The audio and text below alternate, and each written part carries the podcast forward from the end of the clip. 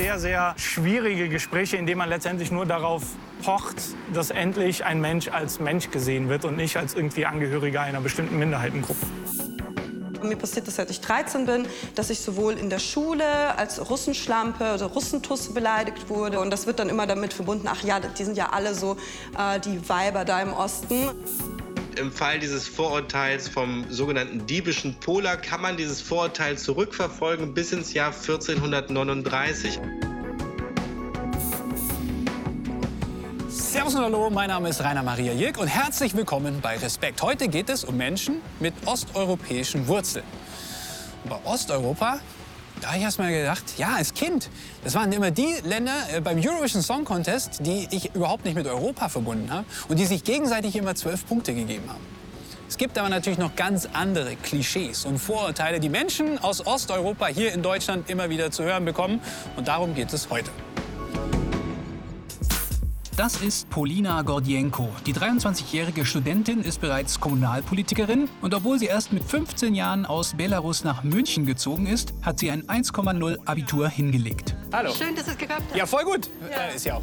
Aber bei Polinas Lebenslauf kriegt sie doch sicher oft zu hören, sie sei eine Vorzeigemigrantin ohne jegliche Hürden, oder? Das stimmt einfach gar nicht so. Ähm, ich hatte so viele Schwierigkeiten, ähm, allein ähm, mit denen hierher zu kommen, nach äh, Deutschland ein Visum zu bekommen ähm, und ähm, aus Belarus als Minderjährige zu ziehen. Ähm, insofern, ja, stimmt das überhaupt nicht.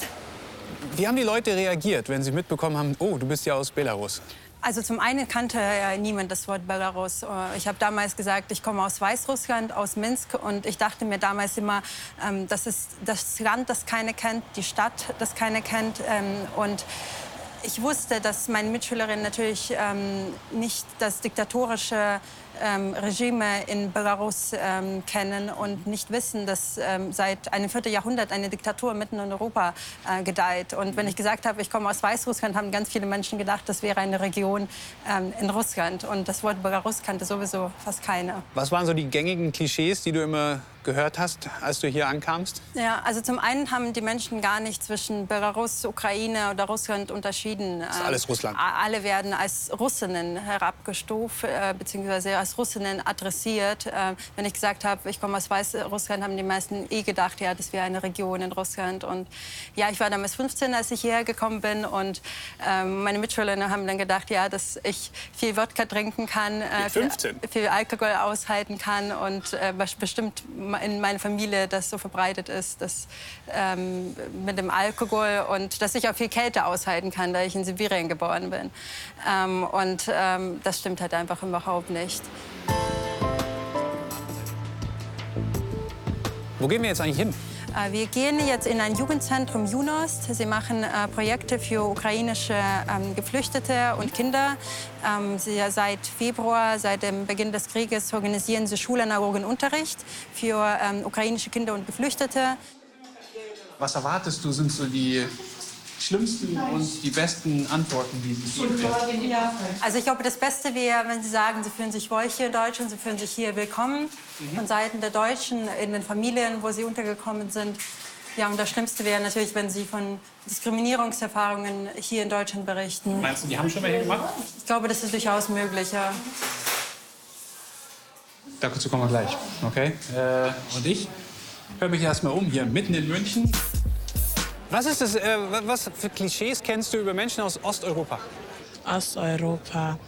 Hm, sehr herzlich eigentlich. Also wenn man zu denen nach Hause kommt, die bieten dir den ganzen Kühlschrank an. Ach, wenn ich an Russland, äh, an Russen denke, dann glaube ich, sind es ganz lustige Leute, die äh, tanzen und ähm, ihren, was weiß ich, Wodka oder was die da trinken. Tschechen trinken noch mehr Bier als wir hier in Deutschland und so weiter. Ich sag mal früher mit Terroristen, aber das ist auch Echt Terroristen aus Osteuropa? Meinst du, osteuropäische Menschen erleben Diskriminierung? Auf alle Fälle tatsächlich. Also ich als Minderheit, sage ich jetzt mal, ähm, erfahre sowieso Rassismus, aber Osteuropäer tatsächlich auch.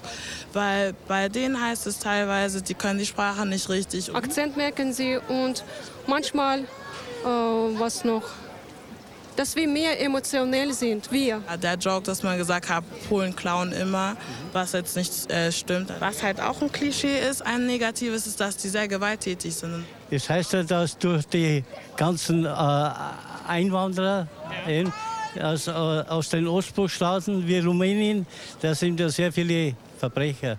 Oder Albanier oder die ganze Sache da, ja. Also ich weiß das aus der Erfahrung von, vom Geschäft her, ja. Ist das eher die Ausnahme oder würden Sie ja, das das, nein, nein, das ist die Ausnahme. Die sind jetzt nicht alle so, ja. Also, die Menschen verorten Osteuropa immer ein bisschen anders. Also die Grenzen sind da fließend, ja. Äh, die Klischees, die kennen aber eigentlich alle. Und diese Vorurteile, die sind Teile einer größeren Struktur. Es nennt sich Antislawismus oder anti-osteuropäischer Rassismus. Wenn Menschen andere wegen ihres Äußeren, ihrer Kultur, ihrer Herkunft, ihres Namens oder ihrer Religion ausgrenzen oder abwerten, spricht man von Rassismus. Der Gedanke, Menschen in Rassen einzuteilen, ist während des Kolonialismus entstanden, als Menschen aus ihrer Heimat verschleppt und versklavt wurden.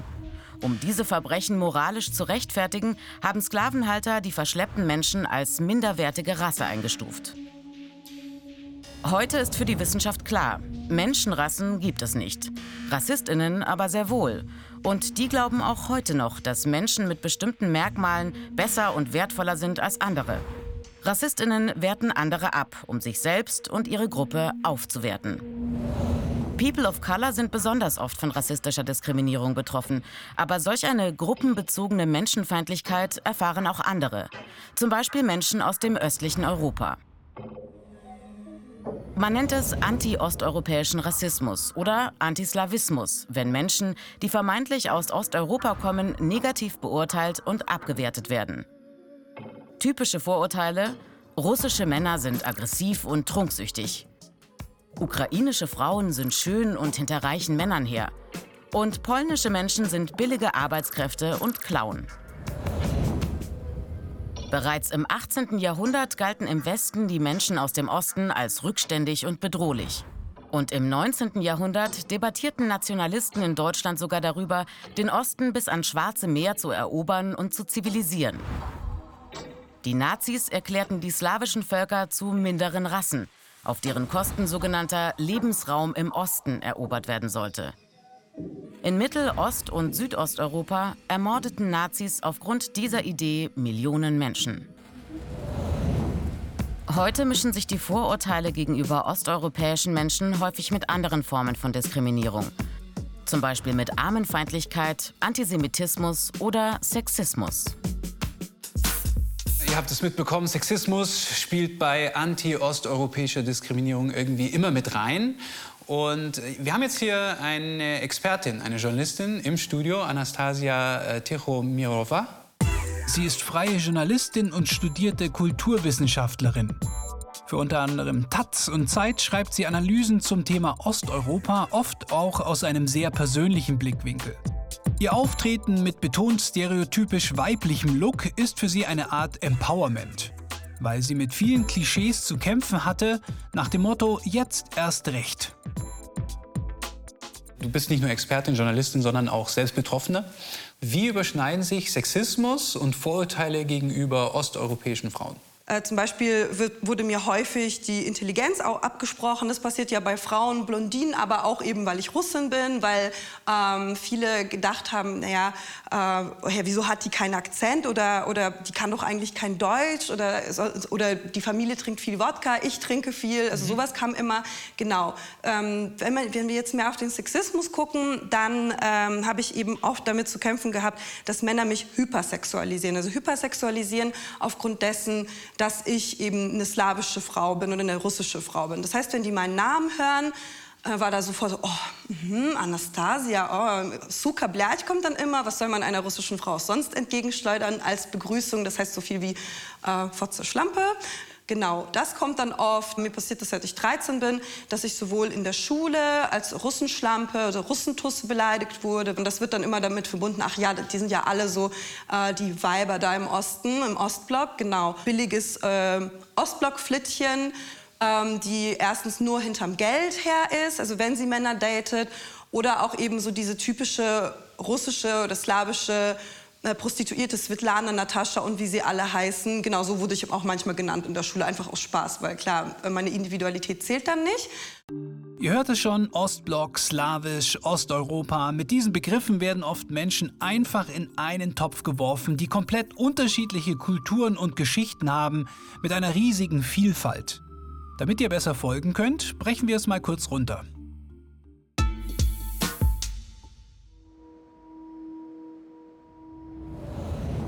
Viele Menschen nehmen Europas Osten vereinfachend als slawisch wahr. Der Wirklichkeit entspricht das aber nicht. Je nach Blickwinkel, ob geografisch, historisch, kulturell oder politisch, ergibt sich für die Länder im östlichen Teil des europäischen Kontinents eine unterschiedliche Zuordnung. Und immer wieder gab es Grenzverschiebungen, nicht nur mit politischen, sondern auch mit kulturellen Folgen. Besonders einschneidend 1991, der Zerfall der Sowjetunion. Kurz darauf zerfällt auch die Volksrepublik Jugoslawien in einzelne Nationalstaaten. Damit fällt nicht nur der eiserne Vorhang. Er hatte im Kalten Krieg die Welt in zwei ideologische und wirtschaftliche Blöcke geteilt. Den kapitalistisch geprägten demokratischen Westen einerseits und den kommunistischen Osten auf der anderen Seite. Nach dem Aufbrechen der alten politischen Strukturen tritt die kulturelle und ethnische Vielfalt in Europas Osten deutlicher hervor. Die Gegensätze zwischen den einzelnen Ländern und Bevölkerungsgruppen entladen sich auch in Kriegen. Von den Jugoslawienkriegen in den 90er Jahren bis hin zum russischen Angriffskrieg in der Ukraine, der 2022 begann. Im östlichen Mittel- und Südosteuropa außerdem bis heute immer noch stark spürbar die Kultur der Habsburger Monarchie, prägend von der zweiten Hälfte des 19. Jahrhunderts bis 1918. Zu ihrem Territorium gehörten zum Beispiel Gebiete im heutigen Tschechien, Ungarn und Bosnien-Herzegowina. Die Sprachvielfalt ist groß. Russisch und Ukrainisch sind ostslawische Sprachen, Polnisch und Tschechisch westslawische. Zu den südslawischen Sprachen gehören Kroatisch, Serbisch, Bosnisch und Bulgarisch. Ungarisch und Estnisch dagegen sind keine slawischen Sprachen, sondern verwandt mit dem Finnischen. Rumänisch wiederum ist eine romanische Sprache. Sie ist verwandt mit dem Italienischen und Französischen. Die ethnischen Gruppen der Sinti und Roma sprechen Romanes, was auf das indische Sanskrit zurückgeht. Kulturelle Unterschiede von Nordost- bis Südosteuropa, das heißt auch religiöse Vielfalt. Bei den christlichen Religionen ist einerseits die römisch-katholische Kirche vertreten. Sie dominiert zum Beispiel in Polen, Ungarn und Kroatien. Weiter im Osten, in Russland, der Ukraine und Georgien, ist die byzantinisch-orthodoxe Kirche vorherrschend. Daneben gibt es auch den Protestantismus, der durch deutsche Siedler in den Osten getragen wurde. Er ist insbesondere im Baltikum präsent. Litauen und Polen waren ein wichtiges Siedlungsgebiet jüdischer Menschen. Allein in Polen lebten bis zu ihrer Vernichtung durch die Nationalsozialisten 3,3 Millionen Jüdinnen und Juden. Heute sind es dort nur noch etwa 10.000. Der Islam kam durch die Ausdehnung des Osmanischen Reiches nach Südosteuropa. Bosnien-Herzegowina in Ex-Jugoslawien zum Beispiel hat eine mehrheitlich muslimische Bevölkerung. Zurück zu unserem Gespräch mit Anastasia. Was macht es mit den Frauen, die diese Diskriminierung erfahren? Also ich denke, vor allem ist es Entmenschlichung. Also man fühlt sich nicht mehr als Individuum wahrgenommen, sondern ja als äh, Sexobjekt und dann eben auch noch so an seine vermeintliche Kultur und Herkunft ähm, gehängt, mit der man sich vielleicht auch gar nicht mehr identifizieren mag. Dass man im Bett, äh, dass Männer wollen, dass man Russisch mit ihnen spricht und dann wurde ich auf der Arbeit sehr häufig sexuell belästigt, also von Kollegen und die häufig ihre sexuelle Belästigung eben mit meiner russischen Identität verbunden haben. Also zum Beispiel, oh, russische Frauen haben so große Brüste. Zum Beispiel ist es so, dass in Deutschland ähm, in der Prostitution vor allem Osteuropäerinnen tätig sind. Da sieht man nochmal diese extreme Fetischisierung von Ukrainerinnen, Russinnen oder viele Frauen geben sich sogar als solche aus, weil sie dann mehr Kunden äh, bekommen und sie sind darauf angewiesen. Bei slawischen Frauen ist es häufig so, okay, die sehen ähnlich aus wie unsere Frauen, aber sie sind im Gegensatz zu der deutschen westlichen Emanze, die sich nicht mehr um sich kümmert, sind die slawischen Frauen so, dass sie ähm, ja sehr auf ihr Äußeres schauen, immer noch so familienverbunden, traditionsgebunden sind, äh, den Religion und Kinderkriegen wichtig sind. Vom Feminismus halten sie anscheinend nichts, genau. Und deswegen gibt es wirklich auch eine ganze Branche in Deutschland, die sich darauf spezialisiert hat, deutsche Männer in die Ukraine Ukraine, nach Polen, äh, früher auch nach Russland zu führen, ähm, um ihnen dort Heiratsmaterial zu besorgen. Auf diesen Heiratsseiten hat man auch häufig so eine Gegenüberstellung von äh, osteuropäischen Männern und westeuropäischen Männern. Mhm. Die lautet dann wie folgt. Also die ähm, osteuropäische Frau, die ist zwar schon jung verheiratet und so, aber ihr Mann der ist ein Trinker, der ist gewalttätig, der ist nicht besonders intelligent und der kann dir nichts bieten. Also da haben wir eigentlich slawischer Untermensch, also diese Nazi-Ideologie äh, reloaded. Sehr, sehr viele Flüchtlingshilfsorganisationen haben darüber berichtet, dass sie wirklich extrem viele Anfragen bekommen haben von Heinz und Günther, die eine junge blonde Ukrainerin aufnehmen wollen. Ich habe auch viel in Foren recherchiert und in diesen Foren ähm, wurde sich wirklich ganz öffentlich darüber ausgetauscht, ja, ah, da will ich mir zwei geile Blonde holen, die ich mir dann als Sexsklavinnen halte. Du hast ja einen russischen Namen. Hast du jemals darüber nachgedacht, äh, einen deutschen Namen anzunehmen? Also ja, ich hatte so eine Phase mit 10, 11 Jahren, als ich häufig wegen meines Vornamens, Nachname kann eh niemand aussprechen, äh, gehänselt wurde, dass ich mir mal überlegt habe, oh, wie würde ich gern heißen? Dann wollte ich Laura Wildner heißen. Das ist ein sehr deutscher Name. Ja, genau. Also ich bin tatsächlich auch ganz froh, äh, dass ich Tichamilova heiße, weil ja, das irgendwie viel besser zu meiner Identität passt. Vielen herzlichen Dank. Ich danke dir auch. Dass du hier im Studio warst. Und äh, wir treffen gleich Lisa die hat diesen Namenswechsel selbst erlebt. Hallo Lisa, grüß dich. Hi. Sag mal, ist, das ist jetzt, also Lisa ist jetzt dein Name, aber wie hieß du denn früher? Genau, früher war mein Name Lisa, also die Kurzform von Jelisaveta. Und ähm, dann wurde mein Name zum deutschen Lisa Marie gemacht. Der Nachname wurde auch angepasst, also ich hieß äh, Lisa Gerus und jetzt bin ich Lisa Marie Schwarz. Ich glaube, für einige, also für den die meisten Leute in meiner Familie war das eine sehr positive Entscheidung, eben keinen ausländischen Namen mehr tragen zu müssen. Ähm, und ich habe das damals einfach so mitgemacht. Ich hätte eigentlich auch meinen Vornamen komplett ändern können, habe mich aber dagegen entschieden, ähm, weil ich meinen Namen immer mochte und deswegen habe ich mich dann nur entschieden, einen Doppelnamen zu nehmen. Ähm, genau und ja, ich glaube, für, meine, für meinen Bruder und äh, meine Mutter war das sehr, sehr angenehm, dann deutsche Namen zu haben. Eben. Ja, wie läuft denn sowas überhaupt ab? Also wenn man da eingebürgert wird. Ich kenne zum Beispiel eine Person, der wurde gesagt, ähm, der Name Ivan, mit dem kann man in Deutschland nicht leben und der muss dann geändert werden in Johannes.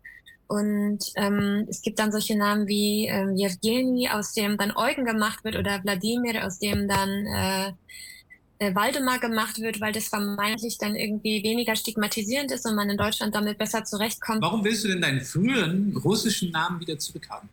Hm, also meine Familie ist eine russischsprachige Familie aus der Ukraine mhm. und ähm, daher ist dieser Name auch, ähm, wenn es wie ein russischer Name klingt, ein ukrainischer Name, der halt sehr wichtig für meine ukrainische Identität ist. Und ähm, bezüglich meines jetzigen neuen eingedeutschten Namen, dieser Marie Schwarz, ähm, habe ich halt das Gefühl, Leute nehmen mich wahr wie eine ähm, wie ein reiches Mädchen, Lisa Marie, aus ähm, einem Vorort. Und das macht total unsichtbar, dass meine Eltern eben aus der Sowjetunion, äh, also aus der sowjetischen Ukraine, ähm, migriert sind und ihre Abschlüsse nicht anerkannt wurden in Deutschland. Und ähm, meine Familie eben, meine Eltern haben als Müllmann und als ähm, Tupper-Party-Veranstalterin gearbeitet, obwohl sie eigentlich studierte Leute waren. Meinst du, dass dir das äh, erspart geblieben ist, weil du eben Lisa Maria heißt? Ich konnte immer entscheiden, mit wem ich das teile, dass meine Familie aus der Ukraine migriert ist und ähm, habe dadurch diese Erfahrung einfach nicht machen müssen, dass Leute mich irgendwie für ja halt dieses Stereotyp von osteuropäischer Frau halten und ähm, das ist mir auf jeden Fall erspart geblieben dadurch. Bin ich mir ganz sicher. Dann sage ich an dieser Stelle vielen herzlichen Dank, Lisa. Dankeschön. Danke, tschüss. Ciao. Ich bin jetzt mit einem Kulturwissenschaftler verabredet, Dr. Erik Malchow. Er kommt aus Berlin, wohnt aber in Polen. Er macht interkulturelle Trainings und forscht zum Thema Diskriminierung. Hallo, Herr Malchow, grüß Sie. Sie machen ja auch so interkulturelle Trainings. Das heißt, äh, Sie begleiten Menschen, die vielleicht mit in Firmen arbeiten, wo Menschen aus ganz verschiedenen Kulturen zusammenkommen. Ähm, Gibt es denn ganz konkrete Vorurteile und Klischees, äh, die mit Menschen, die osteuropäisch gesehen werden, äh, immer wieder erfahren? Ein ganz großes Klischee ist der Alkohol. Also, dass Menschen in Osteuropa tendenziell mehr Alkohol konsumieren, aber auch so andere Sachen wie zum Beispiel, dass Osteuropäer misstrauisch wären, dass sie, dass sie äh, mit einer gewissen Härte vorgehen, dass sie auch Verschwörungstheoretiker sind. Also, da gibt es einige Vorurteile. Im Fall dieses Vorurteils vom sogenannten diebischen Polak, diesen Begriff findet man schon in Wörterbüchern vom 19. Jahrhundert. Geht das tatsächlich oder kann man dieses Vorurteil zurückverfolgen bis ins Jahr 1439? Also tatsächlich ist dieses Vorurteil, dass Polen klauen, schon fast 600 Jahre alt. Und äh, in, in, dem Fall ging es um eine ganz andere Sache. Es ging damals um die Stephanskrone und nicht um, das, um den äh, AMG Mercedes. Aber im Endeffekt, im Endeffekt hat sich das bis heute sozusagen über die 600 Jahre gehalten, dass Polen klauen würden. Wir können auch die, die klassischen heutigen Statistiken da äh, sozusagen bedienen und schauen, wie viele Polen tatsächlich Autos klauen. Und da kommen wir drauf, dass es gar nicht so viele sind, wie wir, wir tatsächlich ähm, meinen. Wie wurden denn eigentlich vermeintliche osteuropäische Menschen damals in der NS-Zeit behandelt? Ja, die wurden wie Abschaum behandelt, also wie, wie Abfall vielmehr. Ähm, ganz, ganz schlimm. Das, das hat schon mit dem Hitler-Stalin-Pakt angefangen. Oder vielmehr kann man diese Gründe für die, für die wirklich sehr abwertende Behandlung viel früher schon bei Bismarck erkennen. Selbst Bismarck hat sich über die slawischen Völker sehr abfällig geäußert. Und das, ähm, das haben dann, oder dieses, dieses Stereotyp haben dann viele Deutsche geteilt. Im Endeffekt war das eine Massenerschießung von etwa 4400 polnischen ähm, Angehörigen des Militärs. Da waren aber auch zum Beispiel ähm, Angehörige der Kirche dabei. Also man kann sagen, die, die polnische Intelligenz wurde dort versucht auszurotten. Da sage ich vielen herzlichen Dank, Dr. Erich Malchow äh, aus Polen. Wir sind hier in der Sonnenstraße in München und gehen mit Polina gleich in ein Jugendzentrum für osteuropäische MigrantInnen. Vorher treffen wir noch jemanden, der selber Migrant ist und bis letztes Jahr noch zusätzlich ein Geheimnis hatte. Welches das war, erzählt er uns gleich. Wir treffen Radoslav Ganev vom Verein Romanity. Hallo Radoslav, hier ist Rainer. Hi, freut mich sehr. Schön, dich zu sehen. Er ist im südosteuropäischen Bulgarien geboren und hat nicht nur wegen seiner bulgarischen Herkunft Rassismus erlebt. Den Verein, den gibt es ja erst seit einem Jahr. Warum eigentlich erst so kurz? Hat ein bisschen gedauert, bis ich mich getraut habe, darüber zu sprechen. Also ähm, man wurde schon lange genug äh, ausgegrenzt aufgrund dessen, dass man Bulgare ist. Ja, also ich sehe so aus, wie ich aussehe. Ich habe eine bulgarische Staatsbürgerschaft. Und äh, das hat gereicht. Also es musste nicht noch irgendjemand wissen, dass ich auch noch Roma bin, weil ich glaube, dann wäre es vielleicht noch schlimmer gewesen. Und ähm, wurde es denn schlimmer? Ab dem Moment, wo du dich geoutet in Anführungszeichen hast? Erstmal nicht. Also äh, erstmal ist mir sehr viel Positives widerfahren, sehr viele Menschen, die das äh, befürwortet haben, dass ich äh, da stehe, darüber spreche und aufkläre. Ähm, ist immer noch mehrheitlich so. Ähm, problematisch wird äh, im Arbeitskontext und auch vielleicht in den persönlichen Entwicklungen und Ambitionen. Also ich bin Politikwissenschaftler. Als Bulgare, als Migrant waren Themen für mich Repräsentation, politische Mitbestimmung, Anerkennung in Deutschland. Mhm. Also durchaus, dass man sagt, hey, wir sind 25 Prozent der Bevölkerung, wir wollen gesehen und anerkannt werden und wir können auch was. Ja. Ähm, und jetzt sind so die Themen, ja, Roma sind auch Menschen. Ja, die haben es auch verdient, menschlich behandelt zu werden. Das heißt, du musst ja, deutlich weiter unten anfangen gerade. Richtig. Genau, also es ist irgendwie gefühlt ein Downgrade und man äh, fängt wieder bei Adam und Eva an und führt wirklich sehr, sehr schwierige Gespräche, indem man letztendlich nur darauf pocht, dass endlich ein Mensch als Mensch gesehen wird und nicht als irgendwie Angehöriger einer bestimmten Minderheitengruppe. Mhm.